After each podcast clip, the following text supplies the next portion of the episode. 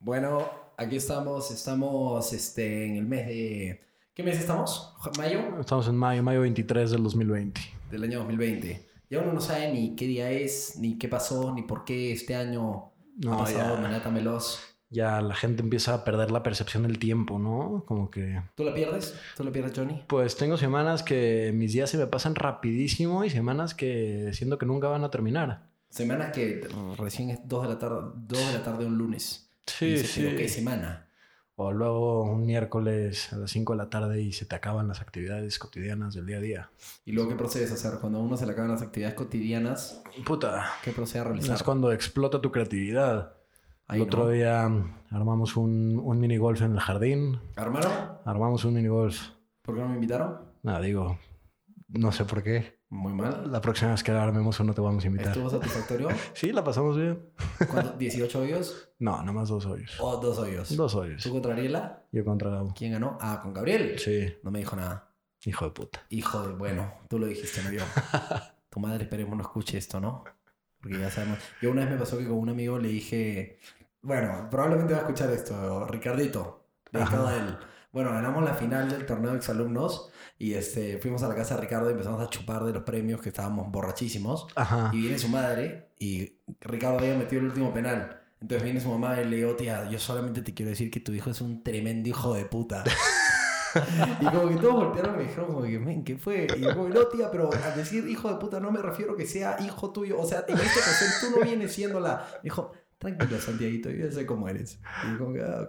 Un saludo especial a Ricardo. Espero que Saludos nos estés a escuchando. Ricardo Jiménez Aguilar.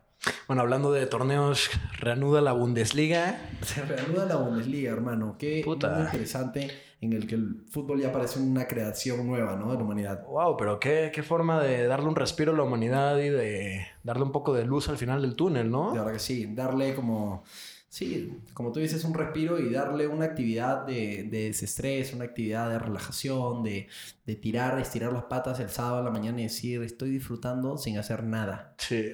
Estoy simplemente viendo al eh, Bayern de Múnich contra el Frankfurt. Las águilas de Frankfurt. Acá les encanta a los mexicanos decir águilas. Pues claro, las Águilas del América. Pero les encanta decir la palabra águilas. Les encanta decir animales en referencia a algún equipo de fútbol. O sea, nunca dijeron como que al equipo de Frankfurt decían este. Y al equipo de las águilas está pasándola un poco mal frente al Bayern de Múnich porque Es que- de verdad es que les hace falta un delantero, güey.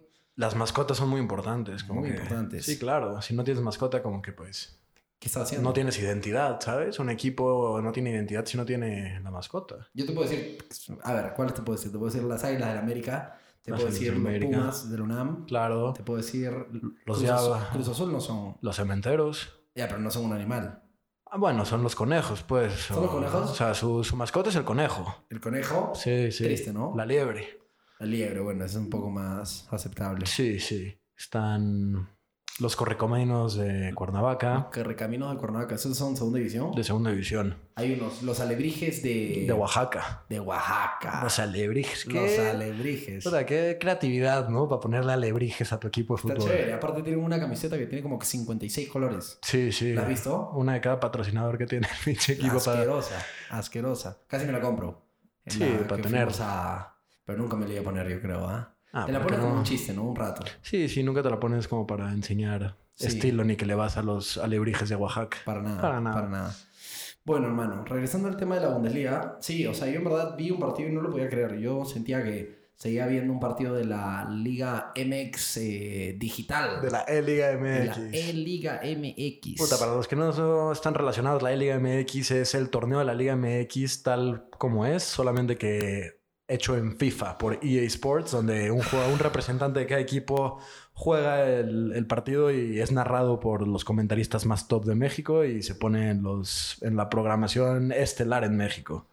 Sí, la verdad es que uno no sabe si uno no sabe si tener como conclusión que esto es una gran idea o si es simplemente un club de perdedores. Pues Es, es un poco de las dos cosas. es un poco de los dos, porque al final del día, como veníamos comentando hace rato, das trabajo. Das trabajo, das, Das trabajo, a trabajo. los comentaristas, a los editores, editan el video. Claro. Este, porque en verdad que el otro día estaba viendo un video que en ESPN en Estados Unidos ya estaban poniendo eh, la batalla de las cachetadas, esa que se ponen los cabrones de 180 kilos rusos así traumatizados porque sus madres le pegaban así en la cara hasta los 7 años. Ajá. Y simplemente se meten unas bofetadas matadoras. Sí. Eso está pasando en ESPN USA. Es que, pues, ¿qué más pones, Santi? Es que sí. ¿Cuántas repeticiones puedes poner? ¿Cuántas veces puedes poner el mejor dunk de Michael Jordan, no? Sí, ya. Se acaba. Pero... Y entonces nada, está la Bundesliga, de, de todas maneras es un, es un peldaño para arriba en comparación al, Claro. a, a la A bofetada la Liga MX. o a la Liga MX. Pero a ver, si ya, si ya concluyes la Bundesliga, ya se está jugando, Ujú. ¿tú qué opinas de que no se puedan abrazar al final de cada gol? Ya, o que que no quería se decir. puedan dar las manos. ¿A qué, ¿A qué va esto?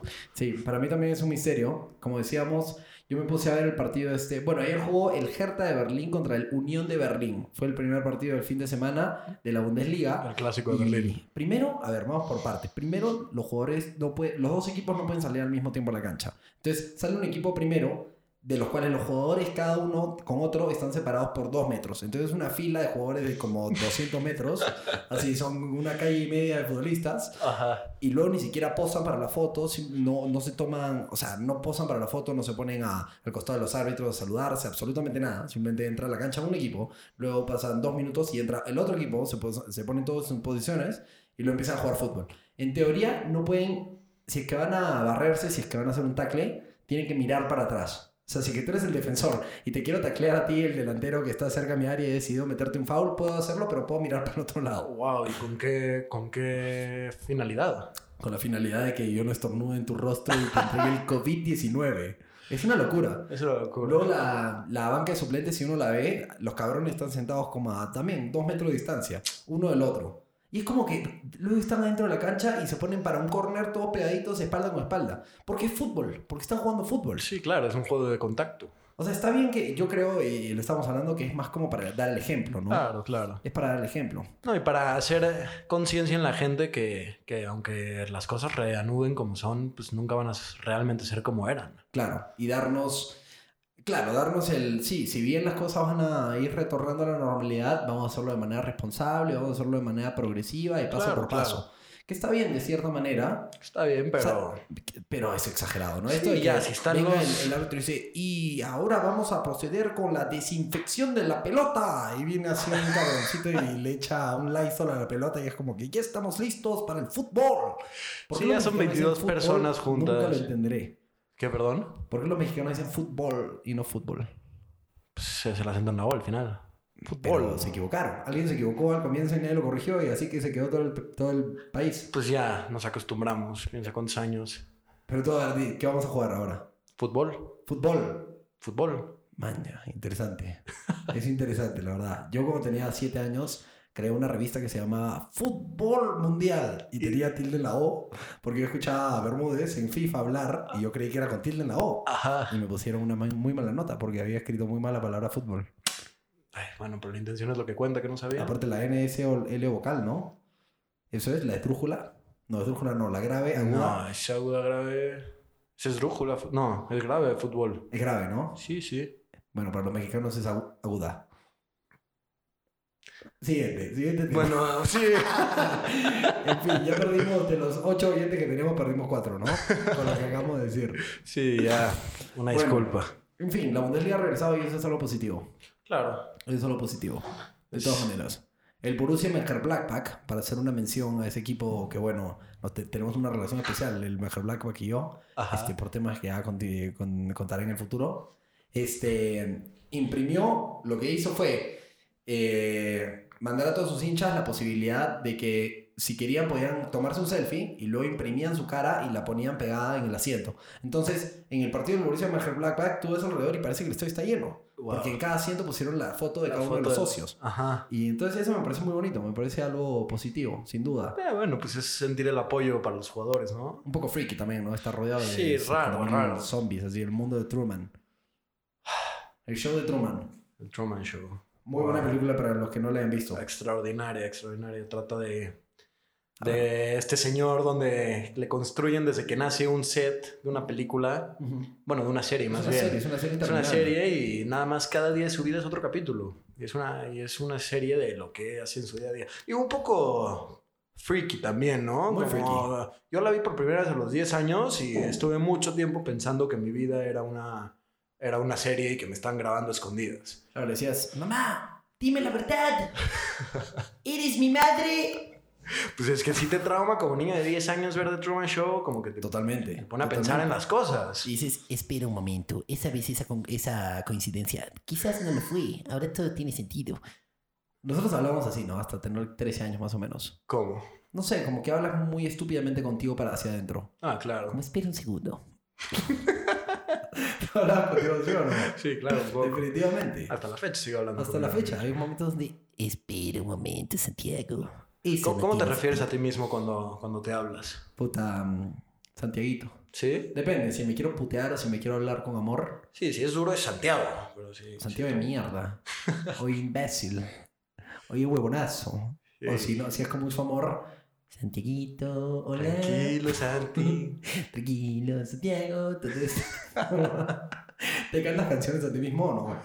Puta. No muy seguido, la verdad. Ahora que lo pienso. ¿Te abrazas o no? No, no tanto. En la regadera a veces, pero no.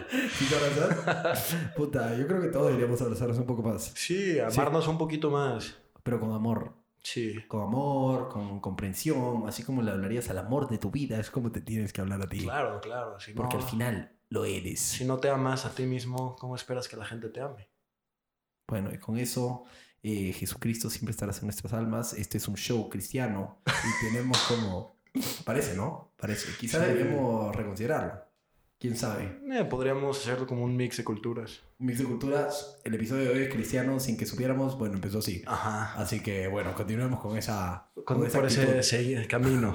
Bueno, dicen entonces que México va a regresar a la normalidad, por así decirlo, el 15 de junio. Que ya no va a haber sus- a Susana Distancia, le van a poner una cruz, la van a meter a la tumba, se acabó. Nunca, nunca, nunca, no. Susana Distancia tiene que permanecer. Susana tendría que ser la presidenta del país. Sí, claro. Hola, soy Susana Distancia. Es que es un gran anuncio en realidad. Es que mira, por más ridículo que suene, es la única forma que la gente de verdad se acuerda. Sí, totalmente. Y más en un país donde la mayoría de la gente, pues, es pendeja. La por mayoría de la así gente se, se toma las cosas como una comedia, ¿no? Exacto, O sea, Todo exacto. esto es muy gracioso, todo es, se toma a la ligera de cierta manera, que también es eh, una de las principales cuestiones por la que México es un país tan alegre y tan... Claro. también no es un país tan flexible, porque todos están... Todo es una comedia, todo es un chiste. Exacto. Todo es un chiste. Entonces comunicar una pandemia global Es, es un problema. es un problema. Es un problema porque, digo, nos prometimos no hablar de esto, pero Inminentemente aquí estamos. sí, el, el gobierno del país te sale con el presidente diciéndote que no pasa nada, que se abracen, y dos semanas después te viene diciendo que te quedes en tu casa porque si no hay una pandemia que te puede matar. Ya sabes, como que Como que no hay una este, No hay- ¿no? no hay ese sentido de credibilidad del pueblo hacia, Para con las hacia autoridades. Sí, La ha perdido. la ha perdido. Las autoridades han perdido la, la confianza del pueblo. Claro. Pero es que por eso también, porque han perdido la seriedad. O sea, han perdido la distancia. de Claro, que claro. Si tu otros promoción del coronavirus es Susana Distancia, una superheroína ficticia, o sea, pierdes todo el... La autoridad. claro, todo el- la seriedad del- de la ocasión. Sí. Todo el expertise que quizás una persona que es un poco ignorante en la materia diría, no, pero ellos sí saben lo que están hablando porque por lo menos no entienden bien qué carajo estarán diciendo, pero están diciendo que se nota que saben lo que dicen. Exacto. Pero te ponen a Susana Distancia y te ponen un señor que yo creo que tiene problemas este, de demencia senil. A decirte como que fuchi, fuchi a los ladrones, abracen a sus mamitas. Brother. O sea, Lo que pasa es que el pueblo tiene el gobierno que se merece al final del día. palabras tajantes por Palabras- parte de palabras fuertes. Jonathan Lazo. Pero, ¿cómo, cómo tú esperas que, que ese no sea el presidente de México, Santi? Sí, no, pero ahora va a ser Cuauhtémoc. Cuauhtémoc Blanco. ¿Viste? Que se va a dijo que si la gente quiere, él se va a mandar. Bueno, pues ha sido un gran diputado de Cuernavaca. Fue bueno, ¿no? Sí, pues, Imagínate, el Mundial 2026 que va a ser acá. Se lesiona el chicharito, minuto 93. a la verga lo meten. Ahí, palco presidencial. ¡pah!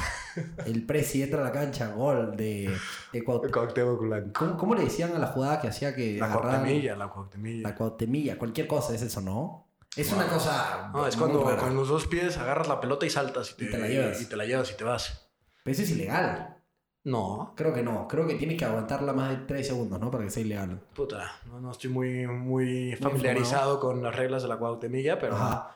Pero, Pero nunca tuvo ningún problema. nunca tuvo ningún problema, Al ¿cómo? parecer eh, andaba todo muy bien. Era icónica. La verdad que sí. Pero regresando al tema al que nos trajo aquí, Ajá. yo te quiero hacer una pregunta. ¿Tú crees que el 15 de junio, Mm. como es la gente en México, o sea, la gente no entiende que, que se va a regularizar y se va a tratar de salir de la pandemia paso, a paso? Ese es el problema. Como que es todo o nada. Todo o nada, papá. Entonces, ¿qué va a pasar el 15 de junio? Toda la salsa chingona o nada. O uno está enfermo o se come toda la salsa de, de este de Chile. Es una o la otra. Yo creo que no, o sea, yo creo que es un problema decir tal día todo retorna a la normalidad porque como tú dices, la gente va a decir chingada madre, listo. Ya estuvo. Ya estuvo. Todo vamos al concierto de banda, todo vamos al Sí. a todo. Entonces ese podría ser un problema muy severo. A menos de que simplemente lo vayan, lo vayan pateando y lo vayan postergando paso a paso. Pero bueno, como yo te digo, la semana pasada yo me fui a montar bici y por aquí, si es que tú sales a pasear las calles, quizás no hay mucha gente, pero hay un lugar a cinco cuadras que se llama Palasolo, Ajá. que es un pueblito que está muy cerca donde nosotros vivimos y donde la vida continúa como si absolutamente nada hubiera sucedido. O Claro. sea, todo, eh, ha- había cientos de personas en el mercado, había tráfico, había tráfico, había gente, eh, todas las tiendas estaban abiertas, nadie tenía una mascarilla puesta. Y entonces tú, por ejemplo, vino un técnico a tu casa y ¿qué fue lo que te dijo? Claro, vino un técnico a mi casa y me preguntó si realmente existía el coronavirus. O sea, que como a poco joven, sí, sí es de verdad, sí está pasando. O sea, si ese es el pensamiento Promedio. promedio, significa que estamos en la mierda. Y también al mismo tiempo es interesante este, ver cómo un país que de cierta manera se ha cagado risa en el coronavirus, porque sí, ha implementado políticas, ha implementado medidas, etcétera, su sana distancia, pero no han sido ni la mitad de tajantes que han sido otros países que les ha ido relativamente mal. No, no. Y a México al parecer le está yendo relativamente bien, por los números oficiales por lo menos. Bueno, pero ¿qué son los números oficiales? Esa es una pregunta importante también. O sea, sí, México hace muchos años que no tenía tantas muertes por influenza. Ya, Pero pues no es influenza, o chance sí es influenza, pero pues no sabemos. es otra variedad de influenza. Es todo una, una capa de influenza es un mentiras. coronavirus también. Claro, son SARS. Ajá. Un SARS-CoV, ¿cómo es el nombre oficial? De la Es- influenza. Eh, de este. Del SARS-CoV-19. Novel Coronavirus, una vez así. Sí. Ya. Es como, acá ni siquiera dicen como que el coronavirus, dicen como que esa chingadera que está. el COVID, man. El COVID. Puta, sí. Es una complicación.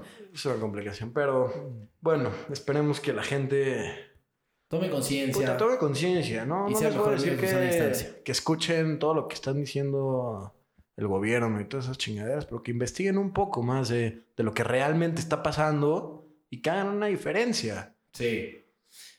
Sí, lamentablemente hay mucha gente que ni siquiera te- se puede tomar la molestia de, de hacer una investigación porque o no tienen tiempo, no tienen los recursos, o verdaderamente desde el inicio creen que todo esto es un chiste o que es cualquier cosa o que el gobierno los quiere engañar. Claro. Y, y se entiende también que no quieran, que no les interese, ¿no? Bueno, es que también, o sea, si no recibes apoyo del gobierno. O sea, Ujú. yo me acuerdo cuando pusieron como de, por favor, no usen el, el transporte público. Mm. Pues, ¿qué chingados va a hacer la gente? ¿Cuál es la alternativa, Sí, compadre? sí, o sea, todo en Twitter explotaron, ¿qué quieres que hagamos? Volamos, no sé qué chingados, en mi dragón mágico, todas las mamadas que te puedas imaginar. Ajá. Porque pues nada más te prohíben hacer cosas y no te dan opciones de qué puede, o sea, Sí, o no sea, te dan dice, apoyo. Bueno, ahora en adelante no pueden tomar agua. Ok, ¿cuál es la alternativa, hermano? Sí, sí. No, ninguna, pero no pueden no se tomar puede agua. tomar agua. Es una vaina que... Y, a- y al revés, yo quizás una persona en esta situación, quizás no se quiere ni enterar de lo malo que puede ser, porque igual tiene que seguir trabajando, igual Claro, tiene que seguir claro, haciendo lo que claro. tiene que hacer. Sí, igual tienes que salir, como que de nada te sirve saberlo tus riesgos. Sí. Sea, te dicen, brother, vas a tener que seguir viviendo el resto de tu vida igual, pero uno de estos días el diablo va a bajar y te va a meter la poronga erecta por atrás. O sea, pre- prefieren ni saber dónde está el diablo. Claro. O sea, si alguien te dice, el diablo, ya te puedo decir cuándo, te dicen, mejor no. Mejor no, ¿para qué? O sí. Tú quisieras que te digan que el diablo te va a meter la... Bueno, no quisieras que te O sea, diablo te pero si me dan la opción de saber cuándo va a ser o no saber, Ajá. puta, ¿Preferirías que no? Indiscutiblemente preferiría no saber. Indi- indiscutiblemente. Bueno, te pregunto, ¿tú preferirías saber el día de tu muerte? Es que es una pregunta complicada. ¿Por qué? Porque si es dentro de los primeros... Si es dentro de los siguientes 20 años, quiero no saberlo. Pero si faltan más de 20 años, preferiría saberlo. Sí, yo al revés que tú. ¿Al revés? Sí. Ah, si falta poco, Si preferirías falta saberlo. poco, sabría saberlo para de verdad mamarme la vida loca Sí. y hacer todas las cosas que siempre he querido hacer. Ujú. Y ya, si es después, pues eventualmente va a ser. Sí, bueno, también tiene mucho sentido. Tiene mucho sentido. Pero te dice que mañana, ¿qué harías ahorita? Puta, Ahorita, ahorita, ahorita ¿qué harías? me fumaría un porro de mucha marihuana y saldría a caminar desnudo por las calles. Eso estaría bueno. Sí. ¿Violarías a alguien? No, no, no, no. ¿para qué no? No, ¿para qué? Ya, ¿Para qué? ya es pasarte de la raya. ¿Para qué quieres ser demonizado? Sí, no. El último día de tu vida. No, no, lo pasas tranqui. La pasas tranquilo. Disfrutas. Disfrutas, te das... No, ya, si te queda un día de vida, mueres de sobredosis. Sí, yo también haría eso. la Ya, verdad. si me dicen mañana te mueres, Te fumas todas las drogas que encuentres en tu todo lo que encuentres, inhalas todo lo Bueno, que encuentres. nada. Yo tengo, creo que acá, Panadol y no mucho más. Advil, aspirinas, todo lo que encuentres. Todo lo que encuentres. Pues claro, ya es tu último día. Sí, es tan interesantísimo. O sea, a mí sí me gustaría que mis abuelos antes de que mueran se metan un trip de LSD así conmigo. Claro, claro. Estaría lindo. Pero Estaría- imagínate en la polémica que te meterías con tu familia entera. ¿Por qué? Como, ¿cómo que le diste al abuelo LSD? Ah, bueno, no se tienen que enterar. Pero...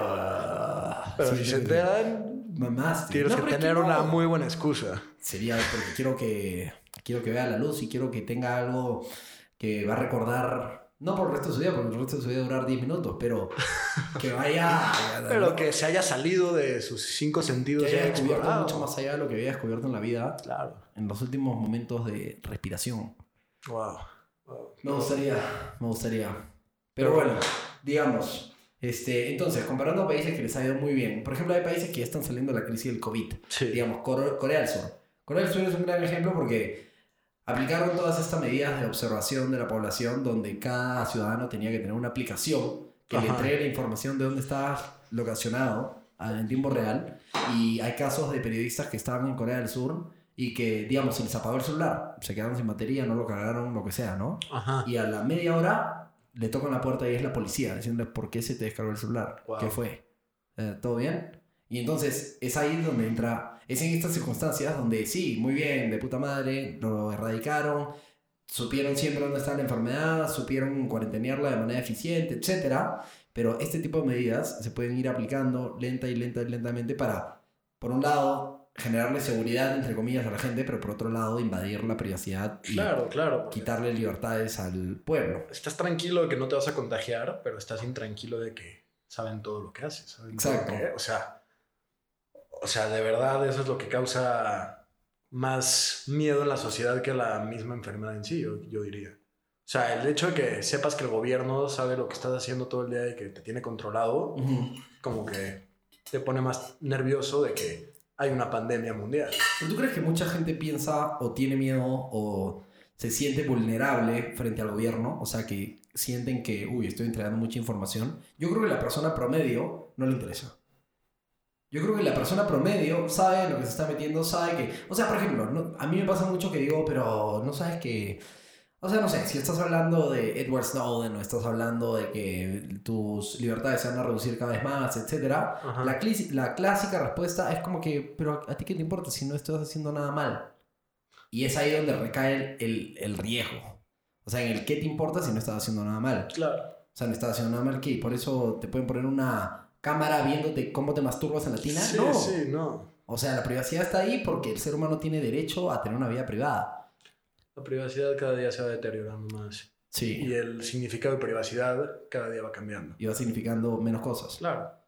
Sí, la privacidad hay gente que, o sea, hace 20 años hubiera sido impensado subirte a un auto que, que no es de una persona que conoces. Ah, 100%. Hubiera sido impensado salir en una cita con alguien que nunca has visto, que no es parte de tu círculo social. Bueno, pero eso también es porque son generaciones completamente diferentes. También, también, pero al mismo tiempo, sea, no hubieras querido compartir cosas tan específicas de tu vida donde... O sea, hoy día vivimos en una cultura en la que hay millones de mujeres que tienen una página de OnlyFans y venden sus fotos desnudas y normal. Y ya no hay, como que la generación Z tiene esto de que todo es de todos, ¿no? No hay mucha privacidad. Sí. Como que todo está a la luz de todos y es lo que tú decías más o menos en comparación de... Tú estás en la Universidad de Israel, cuéntanos un poco de eso, y que hay gente que es de Estados Unidos y que parecen no preocuparse por el qué dirán.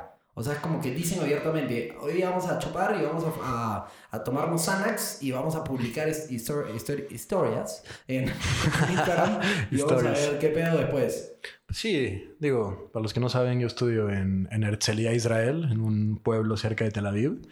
Y sí, es, es una locura porque es una convivencia de millones de culturas diferentes en un solo lugar. Entonces, como, como estás diciendo, Santi, los gringos en general tienen esa percepción de mucho más de no pasa nada, no hay pedo, como Claro. que no hay, o sea, no se quedan en el qué pasaría, lo, Mm. lo hacen. Y es Lo algo hacen. que, que yo le respeto mucho a los gringos, porque por más estúpidos que sean, por más estúpidos que sean, Si que alguien quiere tener esa percepción de que, ah, pero los gringos son unos estúpidos, sí, ok, estamos de acuerdo. Pueden ser estúpidos, pero pero se rifan y hacen las cosas, pues. Exacto. O sea, al final del día, solamente los locos son los que, los que consiguen algo en la vida, ¿sabes? hagamos un tatuaje. Y pues, pues ves como los gringos, como a la verga, un día van, chupan lo que quieran, se meten Xanax, se meten cosas, todo lo que y solo suben stories para ver qué pasó. Y se cagan la risa y viven la vida. Y se- ajá, y ya pasó, ¿sabes? Como que en Estados Unidos, a comparación de, a comparación de México, el tema del sexo Sí. es otra cosa completamente diferente. Sí, allá es una, Como que allá- es un acuerdo mutuo de sí, tú quieres tener sexo, yo quiero tener Claro. sexo, tengamos sexo. Como que Fin no, de no lo ven mal porque pues ya tienen 16, 17 años, como Sí. que es- están calientes por ¿Estás teniendo mujeres de naturaleza. 16 años, John? ¿Qué? ¿Estás teniendo sexo con niñas de 16 años? Pues Bueno, es un tema que es un tema que no se puede decir en, en- aquí en contenido Ya explícito, lo, pero ya lo dijiste, pero... en mis redes sociales pueden averiguar más. Onlyfans.com slash Jonadato para imágenes triple X. Pero es impresionante cómo, cómo ah, le puedes aprender tanto de, del valemadrismo que tienen, de cierta Ajá. forma, como de Sí, las cosas que... bueno, hashtag YOLO Sí, sí. como filosofía de vida. Como filosofía de vida. Que Aquí en, que aquí en Latinoamérica es, es todo un tabú. Es un, mucho miedo al tabú. que dirán, Al a la dirán. de la mujer por cuántas veces ha tenido sexo. Claro, Que si el que al- tiene 18 y dice que quiere tener sexo es una puta. Porque Y- ¿por qué debería querer tener sexo si es una señorita? Y No se las la señoritas no hacen eso. O, o el cabrón que fuma marihuana y que está mandando su vida al, al inodoro. Claro, exacto. Si es que eres un brother que eres- te va bien, este, no sé, disfrutas de estar con tus amigos, eres buena onda, etcétera, pero fumas marihuana acá, tiene que permanecer como un silencio, ¿no? Claro, tiene que ser, tiene que ser algo- un, un secreto, de secreto. cierta forma. Es un secreto y es como que tienes un grupo de amigos que puedes saber que fuman marihuana y otro grupo de amigos que es la mayoría de las personas que mejor no decirlo, ¿para qué? En Estados Unidos tengo una amiga que, que me platica que una de sus papás se enteraron que fuman marihuana y pues no pasó nada, pues. Pero se enteraron que fumaba marihuana y la convenía y la con... Y le echaba también tabaco. Ya, y, y que le dijeron, ¿qué ¿Y onda? cómo? La castigaron por dos meses. Que cómo chingado está fumando tabaco. Qué interesante eso. Pero qué impresionante la controversia, ¿no? Sí, el contraste. O sea, aquí en México tú ves a morritos de 14 años empezando a fumar. Yo empecé a fumar cuando tenía 14 años. ¿Cigarros? Cigarros. Ajá. Como que en Estados Unidos la gente no fuma cigarro. No, en Estados Unidos, si es que ves a un niño de 15 años fumándose un porro, te cagas de risa. Si es que ves a un niño de 15 años fumándose un cigarro, llamas a 911. Claro, claro. O sea, ¿qué está pasando? Porque una vida se está perdiendo de esa manera. ¿Qué está pasando? A mí me pasa mucho eso cuando... Y, y que es muy interesante hablando de cómo la ficción se vuelve realidad. Cómo nosotros vemos las películas y las películas crean nuestras expectativas del mundo, ¿no? Entonces, antes era muy común que se vea a personas fumando. Claro. Hoy en día vemos películas y si es las películas, si es que las películas están situadas en el presente, nunca nadie fuma. No. O sea, si están situadas en los 70, sí. Pero- característicamente el detective o el cabrón así. Pero se el- fuma mucho más. O sea, en las producciones de hoy en día Sí. te puedes dar cuenta que cuando no es en presente la historia, se consume mucho más tabaco. Mucho más. Pero muchísimo más de lo que se consumía en la época. O sea, digo, ahorita estoy viendo Narcos, por ejemplo. Ajá. Todo el tiempo está alguien con un cigarro en la mano. Todo el tiempo, exacto. Pero porque sí refleja la época, era lo que sucedía en ese momento. A mí, ¿sabes qué me sorprende muchísimo? ¿Cuánto fuma la gente en este país todavía tabaco? En el Perú la gente no fuma cigarros ¿No? como acá, para nada. No, en México sigue siendo bastante normal. O sea que yo, cre yo siento de cierta manera que acá también es como un viaje al pasado en ese sentido. Que la gente se rehúsa a dejar ir ese hábito que disfruta. Porque sí, si bien conocen las consecuencias negativas potenciales, dicen como que, brother, es un trato que estoy dispuesto a hacer y que en este momento de mi vida quiero disfrutarme unos cuantos cigarros y punto. Sí. Y no friquean tanto, tampoco, que también tiene su reconocimiento, ¿no? O sea, sí, lo puedes criticar mucho de que, ah, parecen unos ignorantes, ¿qué carajo están fumando en el año 2020? ¿Acaso no saben lo que hace? Sí, todo es válido. Pero al final es una manera de, decir hashtag YOLO también. Sí. Lo es. Lo es, pero diferente. Que sí, que al final crea controversia de lo que está bien y lo que está mal, y lo que se puede y lo que no se puede. Exacto. Y si lo traducimos de Estados Unidos, podemos decir que quizás ellos tienen el hashtag YOLO de que jajaja, puedo hacer lo que quiera porque me metí un, ja- un Xanax y no me enteré qué putas pasó y lo subo a redes sociales. Ajá. Pero depende mucho de qué les dice el gobierno que es válido y que no. O sea, a ver, el, el Xanax yo creo que está socialmente aceptado en Estados Unidos porque le dan prescription drugs a los niños. Claro. Porque le dicen que tienen déficit de atención o que tienen hiperactividad o que tienen etcétera y les dan a los nueve años para que tomen o Ritalin o Xanax que tienen hiperactividad, ese tipo de cosas. Concentra todas esas, todas esas medicinas para la concentración. Que al final, o sea, químicamente hablando, es, es casi, casi eh, Claro, son. Walter White. Sí, sí, son. Sí, sí. Yo. Puta, en época de exámenes. Es estudiar 6, 7 días antes, varias horas para entenderle. Sí, romperte el coco. hacia todos los de puta, todos los de los alemanes, los brasileños, los cualquier nacionalidad que no sea Estados Unidos, estudiando normal. Todos, pero bueno, no todos, no voy a generalizar, pero sí te voy a decir que el 60% de los estadounidenses, en mi- 60. el 60% de los estadounidenses en mi, en mi universidad consumen drogas de concentración. Increíble. O sea, ya sea concentra, ya sea Concerta. Ritalin, Adderall. Ad- Adderall, Adderall es lo que más. Wow, wow. Estoy en un grupo de WhatsApp que es como, Ari. como el market, ya sabes, donde Ah, se vende todo. Es el mercado negro Lo que de lo del mercado negro de la universidad, lo que más se pide Ari. es Adderall. Es que sí. Wow. Yo una vez- un par de veces, para ser honesto con los oyentes, este, unas tres o cuatro veces, yo tengo un muy buen amigo en Perú que tenía esas pastillas eh, prescri- prescritas, Claro, claro. porque tenía déficit de atención o lo que sea, y a veces a sus amigos muy cercanos que tenían algún tema de que, puta, me tengo que sacar 18 de 20 en este examen para, para pasar el curso, lo que sea, Ajá. decía, bro, ya, te voy a dar una de estas. Y unas tres o cuatro ocasiones se la pedí y me tomé una Adderall para estudiar y te puedo decir que... Te es convierte en una máquina. mágica, Es Sí, una sí, mágica. O sea, te conviertes en una máquina absoluta. Este, este bicho que tienes en la cabeza de pensar por un segundo de que, puta, ¿qué pasó? ¿Y por qué? ¿Y, y- y si hice eso, por qué no lo hice? Y este, bro, ¿por qué no presté atención en esto? ¿Y qué significa esto? ¿Por qué? O sea, no cuestionas nada. Simplemente lees lo que tienes al frente, lo almacenas y lo, y, y- y lo, y lo procesas. Sí, sí. O sea, lo lees, lo procesas y lo aplicas. No hay un filtro, no hay, no, no, no hay medias tintas, o sea, es de frente.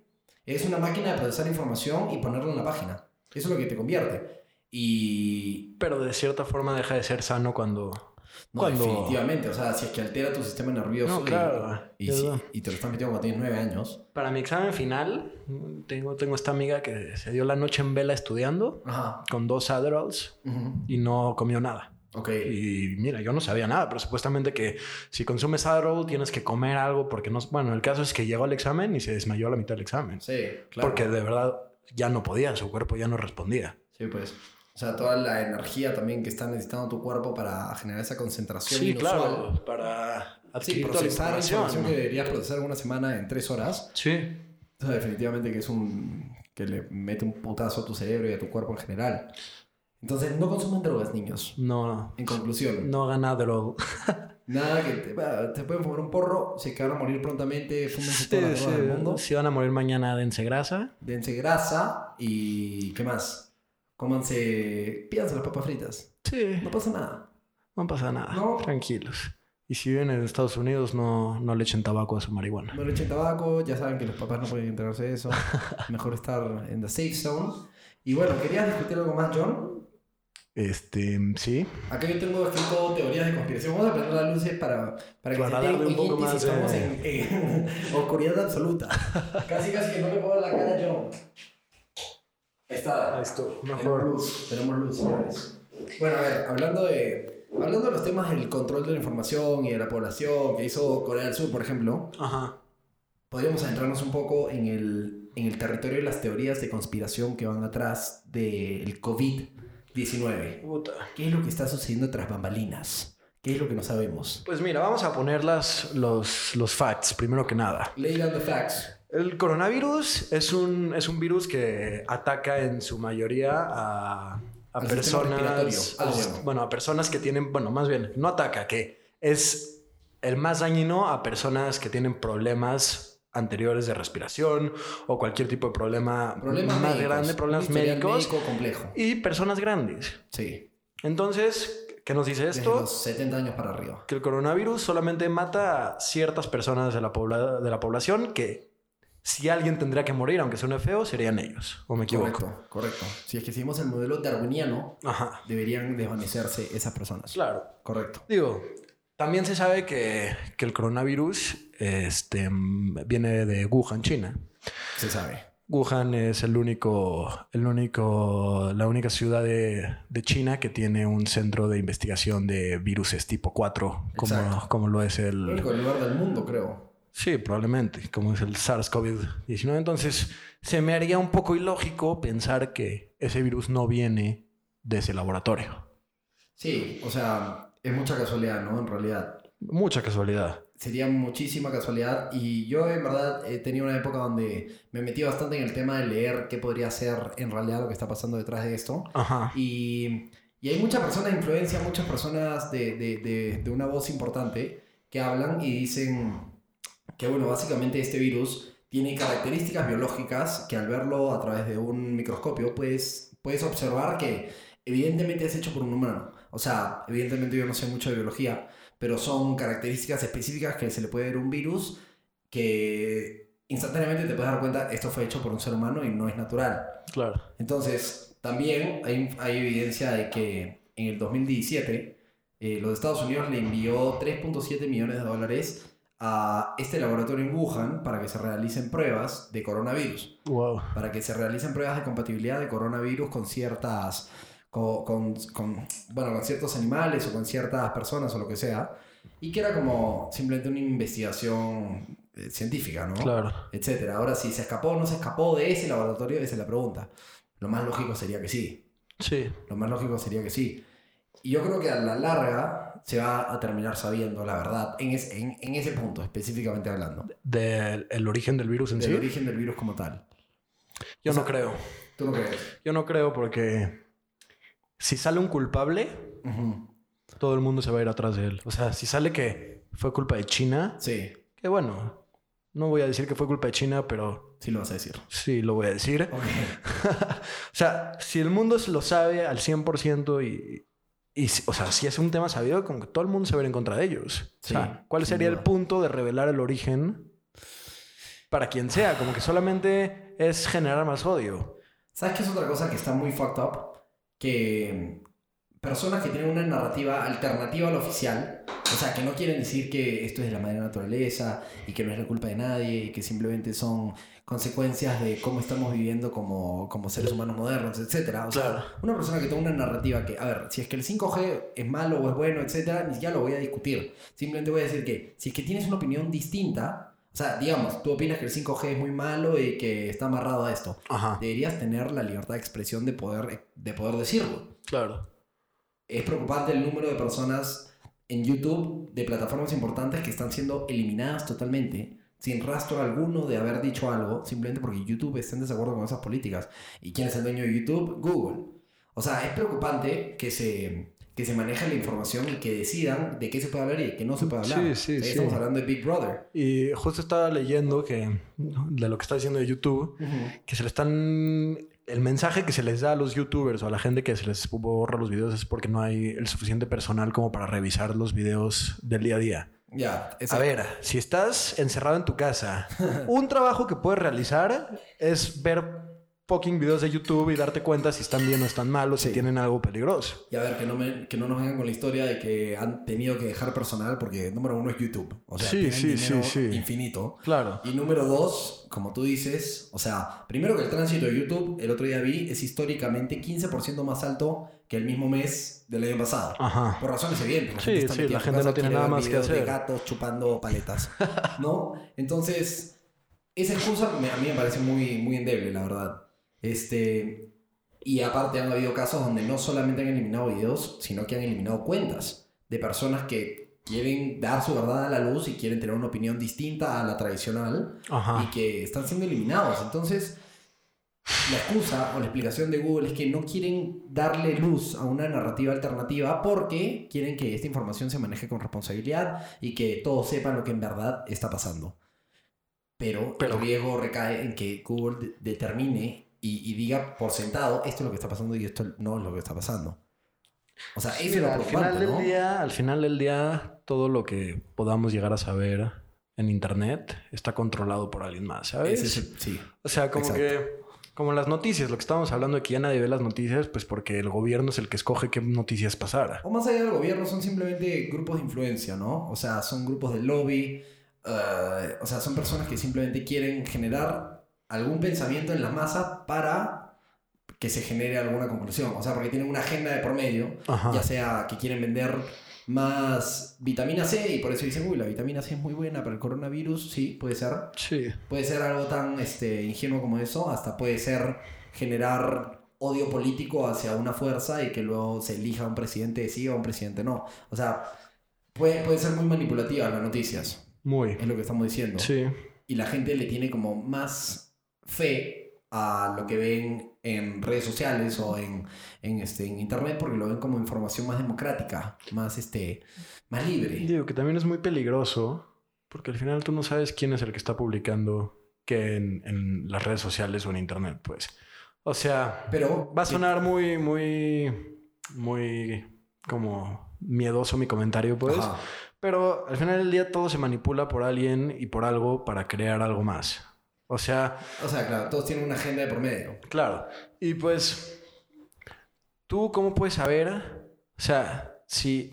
Porque todos saben que ya las noticias ya no es, ya no son un punto de comparación. O sea, no todos lo saben, ¿no? Nuestras abuelas confían ciegamente. bueno, todos los de la generación Z y los millennials, por mucha, así gente- decirlo, mucha gente sí. para no generalizar. Bueno, para tengo, no que, tengo que generalizar. dejar de generalizar tanto. Ajá. Pero entonces, ¿qué? O sea, en Internet acaba siendo lo mismo. O sea, acaba siendo lo mismo que por lo que la gente dejó de ver las noticias.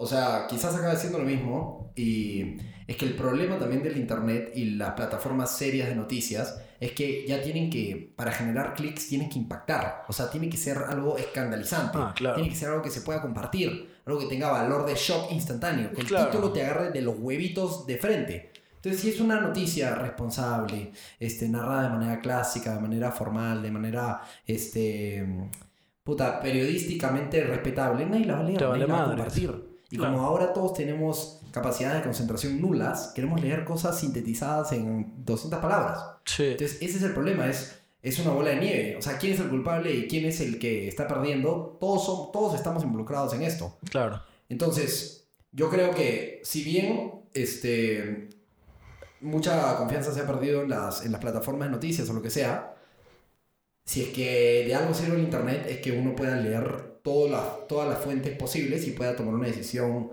personal de qué es lo que crees y qué es lo que no. Puede haber muchas noticias falsas, mucha información con una agenda este, negativa por medio, lo que sea, pero que Google, al ser el responsable de acceso a la información como tal, porque Google maneja la información a la que accesa la humanidad, Sí. básicamente. Entonces, si es que tú buscas algo en Google y no aparece, es porque no quieren que te enteres de eso. Claro. Así de simple. Y qué tipo de agenda y qué tipo de interés tiene Google es ahí donde se puede poner preocupante la cuestión.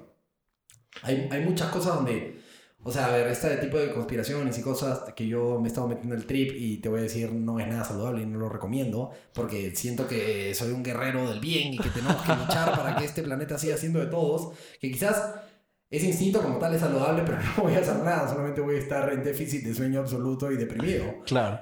Este, pero es, es interesante porque a veces uno se mete en estos trips y empieza a buscar, no sé, John, este, John Waltering, no sé qué putas, que en el 89 se firmó esta vaina y no hay información al respecto. Y es algo que sucedió, pero que se quiere esconder con alguna intención. Y eso es lo que preocupa. Sí, eso es lo que preocupa porque al final del día nosotros no sabemos por qué no quieren que sepamos esa información. O sea, o por qué quisieran que sepamos la información que vemos con tanta frecuencia en nuestro día a día. Exacto. O sea, ¿cuál es el punto al final del día? Porque, bueno, digo, también sabemos que Google nos escucha y todas las chingaderas de que ves una serie y al siguiente día te sale algo de esas. Bueno, pero, Comida de gato. claro. No. Pero pues no sabemos qué es lo que Google realmente quiere que sepamos o no sabemos lo que...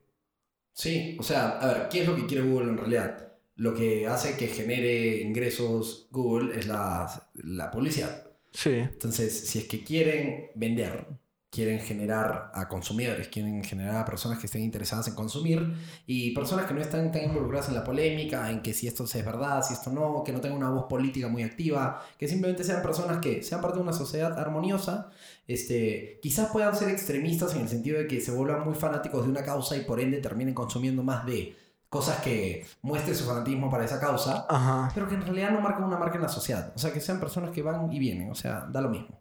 Ah, pues Entonces, para generar tipo de personas, lo que quiere Google, digamos, estoy especulando muchísimo, ¿no? sí. Pero lo que quisiera tener Google serían personas que obedezcan un orden y que simplemente... eh, sí, o sea, no, no, No se cuestionen, pues. Que no se cuestionen la realidad como tal, ¿no? Claro. Simplemente sigan el, el modelo que fue entregado hacia ellos y, Y que, utilicen. y que vivan su vida feliz. y que vivan su vida felices. O que sean un poco infelices y por eso se llenen la boca de anti, antidepresivos. También. Eso Como- bueno también. Y que Google se los pueda vender a Y todos. Google se los puede vender a todos. Y a ¿Qué hacer dinero. aparece a veces en Google, ¿no? A mí, a mí. Sí, sí. Google cree que yo soy una mujer divorciada de 54 años con un apetito sexual elevado. ¿Por qué? Me paran poniendo como que... yo tuve la suscripción de Medium, que es una página de artículos de... De, de... O sea, es una página de artículos donde cualquiera puede subir un artículo. Ajá. Entonces se adapta a tus, a tus, este, a las cosas que prefieres, a los artículos que vas leyendo, que vas poniendo buena calificación, etc. Y a mí siempre me parece como que eh, el punto, el punto G vaginal. Bueno, punto- bueno, bueno, pero ¿por qué no borras tu historial, Santi? Pero nunca, nunca busco el punto G vaginal. Si es que he buscado así el punto G masculino, que siempre he tenido una fantasía de poder llegar al punto, al punto G masculino, nunca lo. O sea, me he metido un dedo al orto alguna vez, quizás sí. Eh, Lo he hecho con, con propiedad, yo creo que no. creo que ya podemos acercarnos a un final, ¿no? En esto. Ese ya fue, fue un poco too much. Too much. Pero lo que queremos llegar es a que tengan cuidado con lo que ven, lo que consumen. Exacto. Ya sea algo que consumen como un alimento, como un suplemento, o la información que leen cada día. Todo, todo, todo. Al final del día nadie se salva. Todos, Nice. todos están siendo vigilados. Big Brother está encima de nosotros. Así que Denle un abrazo a sus abuelas. ¿Sí o no? díganle a su mamá que las aman y Díganle a su madre que... Eso es muy importante. Sí. Díganle a sus madres que las quieren y se van a sentir instantáneamente mejor. 100%. Y entonces, esa es la recomendación. Como verás, sí terminamos con Jesucristo. ¿Sí? Si bien mencioné algo de un dedo en algún lugar, terminamos con intenciones de puro bien. Puro bien, puro amor Pura luz. maternal. Amor maternal, todos regresen como al útero. Y no, pero se preocupen, porque No se pues preocupen. preocuparse solamente Genera cortisol. y pérdida de tiempo, no van a llegar a nada. No van a llegar a nada. Sí, las frustraciones hay que vivirlas. Hay que vivirlas, No pero hay que especularlas. Exactamente. Bueno, ¿algo más que decir, Johnny? Pues nada, muchas gracias. Ah, Gracias Por el ti, tiempo. Santi. Ha sido un placer y ya nos veremos pronto. Nos estamos viendo. Saludos a los países eh, hermanos de Perú y México. Y viva la patria peruana. No hemos hablado de eso, pero este- mi corazón está con mi patria. ya, ya de tocará eso. hablar de, Ya tocará. del Perú y sus maravillas. Hablaremos del Perú y sus maravillas en el siguiente episodio. Manténganse activos. Gracias, oyentes. Ha sido un placer. Este, Dios los bendiga. Y Y pues se la lavan. se la lavan, viejo. Adiós.